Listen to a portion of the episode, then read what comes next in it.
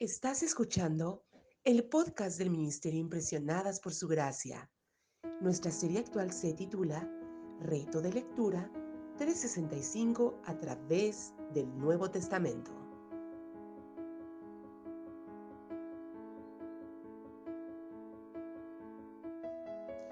El reto de hoy es leer Mateo 26, por lo que te animo a que puedas abrir tu Biblia y nos acompañes en este episodio a estudiar el Nuevo Testamento.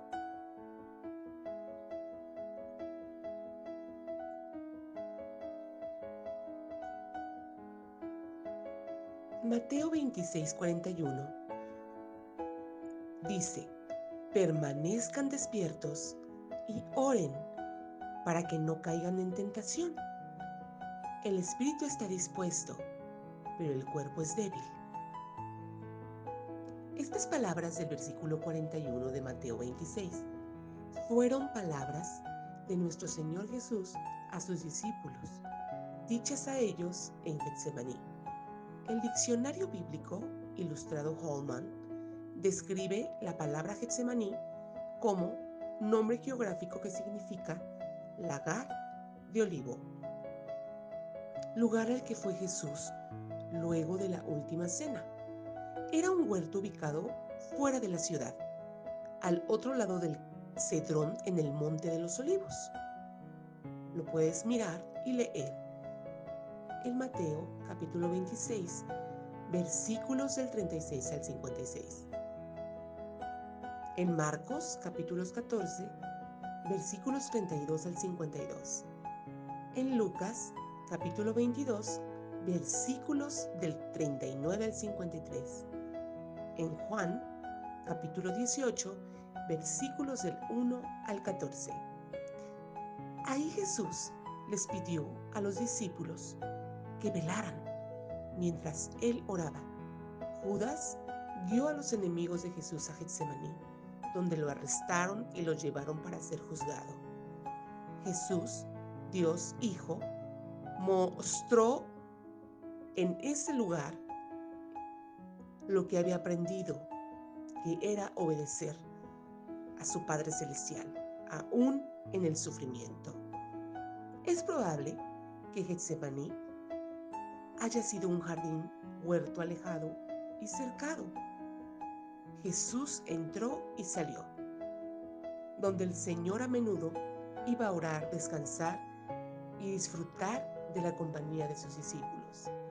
Getsemaní no involucra ningún miedo a la muerte, sino el contacto puro de su alma con el pecado del mundo entero como su portador delegado y expiatorio a través de la muerte en la cruz.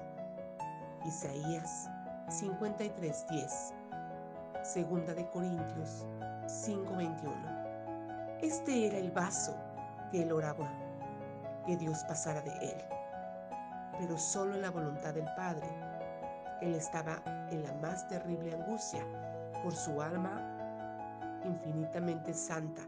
Estaba siendo probada en extremo por el pecado. Salmo 22.1, Mateo 27.46.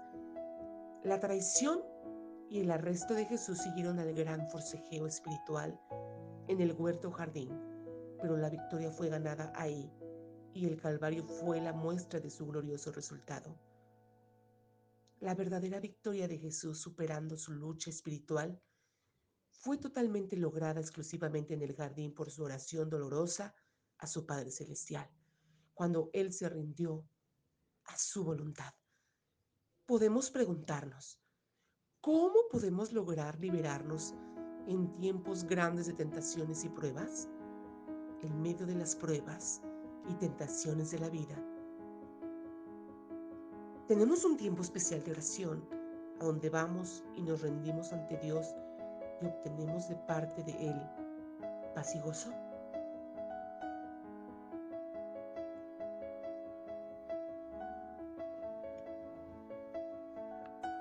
Mañana continuaremos con este viaje a través del Nuevo Testamento.